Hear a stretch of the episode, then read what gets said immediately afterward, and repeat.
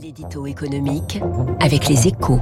Avec la Banque cantonale de Genève-France, une banque au service des chefs d'entreprise qui valorisent leur patrimoine. 7h12 sur Radio Classique, la Chine à la une avec François Vidal des Échos. Bonjour François. Bonjour Fabrice. Xi Jinping, maître incontesté de la Chine. Euh, la réunion des instances dirigeantes du Parti communiste chinois s'est ouverte ce matin.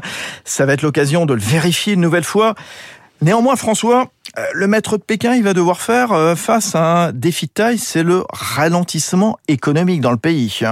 Oui, le coup de mou de la, croissance chinoise est indéniable, hein, Fabrice, avec euh, une hausse du PIB de moins de 5% au troisième trimestre, la locomotive de l'économie mondiale ralentit dans des proportions plus vues depuis 20 ans.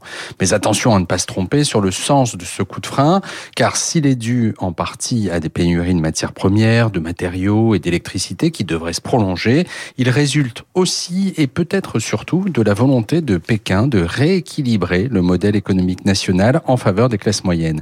Un projet politique qui s'est traduit dans un premier temps par la reprise en main des géants chinois de la tech et qui explique désormais l'atterrissage brutal du très important secteur de la construction dont les difficultés du promoteur Evergrande sont le symbole. Alors, si je vous comprends, François, il ne faut pas trop s'inquiéter pour l'économie chinoise? Alors, ce n'est pas exactement ce que je dis, mais deux choses sont sûres. Hein. D'abord que le temps où l'économie locale était un espace de liberté euh, sans limite ou presque est révolu, euh, ce qui aura forcément des conséquences pour les groupes étrangers installés sur place à un moment ou à un autre.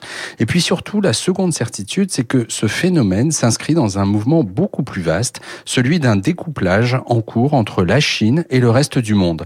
Lié aux tensions avec les États-Unis, cette volonté de Pékin de réduire la dépendance du pays vis-à-vis de l'extérieur tout en affirmant la puissance chinoise constitue le fil rouge de l'action de Xi Jinping depuis le début de la pandémie.